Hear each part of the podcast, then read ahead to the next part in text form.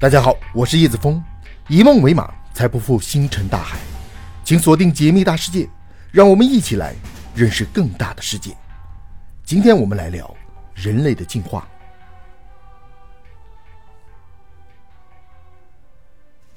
对于人类起源问题的探究，人类已经追寻了数千年的时间。在蒙昧落后的封建时代，教会神学思想统治着一切，认为人是由上帝创造出来的。随着世界交流日益紧密，科学思想开始萌芽，教会的统治力日益衰弱，许多人对教会的观点产生了质疑。十九世纪，英国生物学家达尔文总结了自己大半生的观察和研究，出版了《物种起源》一书，正式提出了生物进化论学说。进化论一经提出，立即震惊了世界，因为他不仅认为生物是随着环境不断变化的。甚至还提出人类是由一种古猿演化而来，这彻底颠覆了人们以往的认知。时至今日，虽然进化论在众多人的填补下已经近乎无懈可击，但仍然有许多人对它抱有强烈的质疑。而这份质疑，主要是因为人类进化史上消失的十几万年。可能很多人不知道，在人类数百万年的演化过程中，确实有一段空白期，这段空白期一共约十三万年。位于二十万年以前到七万年以前这一段时间内，空白期顾名思义就是没有任何痕迹，放到演化史中就没有发现任何化石证据，所以我们无法还原人类在这一时期发生的变化。如果忽略这个空白期，那就会是一个尴尬的情况：人类似乎是直接从一个形态变成了另一个形态。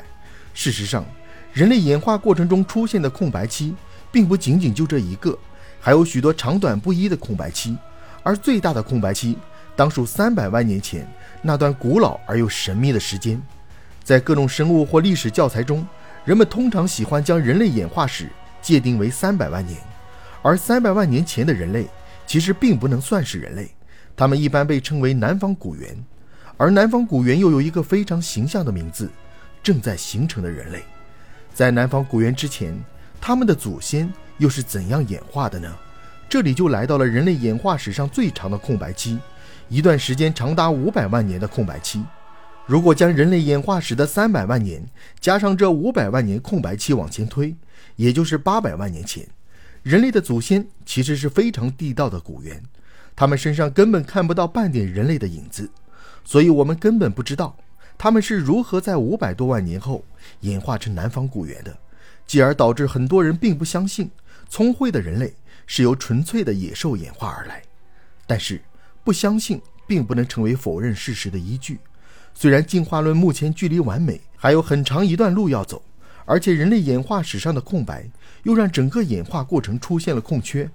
但这并不意味着进化论会被推翻，因为它整体方向并没有出现错误。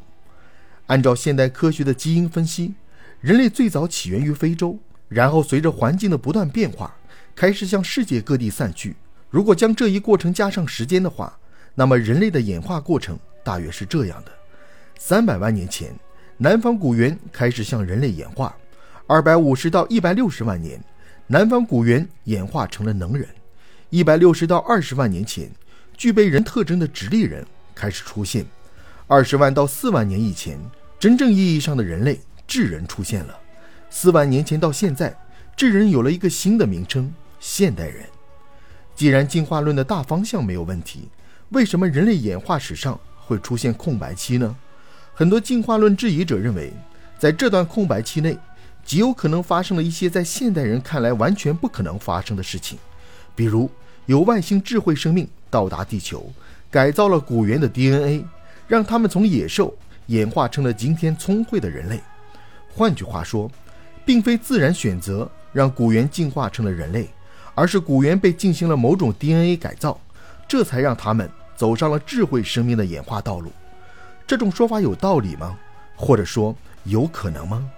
就目前来看，这种说法显然是异想天开的，它没有任何证据或痕迹的支持。更何况，假如人类演化过程中真的受到过某种改造，那么在数百万年的时间里，他们不可能不留下任何能被我们发现的痕迹。但是。如果我们无视这种不靠谱的猜测，那些神秘的空白期又该怎样合理科学的进行解释呢？跟很多人想的不一样，空白期并不代表着消失或完全不存在，只是在这段时期内没有发现任何化石而已。就像五亿年前的寒武纪生命大爆发，地球上仿佛突然凭空出现了大量新的物种。而出现这种情况的原因有很多。按照科学家的推测，主要是因为寒武纪之前的生物大多是没有坚硬骨骼的软体生物，直到寒武纪之后，它们才演化出能够形成化石的坚硬躯体。当然，人类演化史中的空白期和寒武纪生命大爆发还是有些不一样的。毕竟这时的生物已经有能够形成化石的坚硬骨骼，所以出现空白期可能是由于数量太少。现代生物学认为，生物的进化通常集中在一个较短的时间内，而这段时间内生物的数量一般很少。原因在于进化的本质是一种基因突变，而基因突变并不一定朝着好的方向进行。很多突变会让物种大量死亡，只有少部分才能够幸存。等到突变稳定之后，剩下的物种因为获得了利用生存的能力，所以会更加适应环境，物种数量才会开始回升。如果物种数量少是出现空白期的主要原因之一，那么化石形成条件苛刻就是另外一个主要原因了。生物死后，并不是说它的骨骼就一定能够成为化石保存下来，它必须要在腐烂之前被掩埋到地底深处，并且掩埋过程中还不能被碾碎，这在没有外力介入的情况下很难实现。另外，就算被掩埋到了地下，并且没有被石头和泥土庞大的质量碾碎，也并不意味着一定能够成为化石，因为还要受到土壤酸碱度、温湿度等许多因素的影响。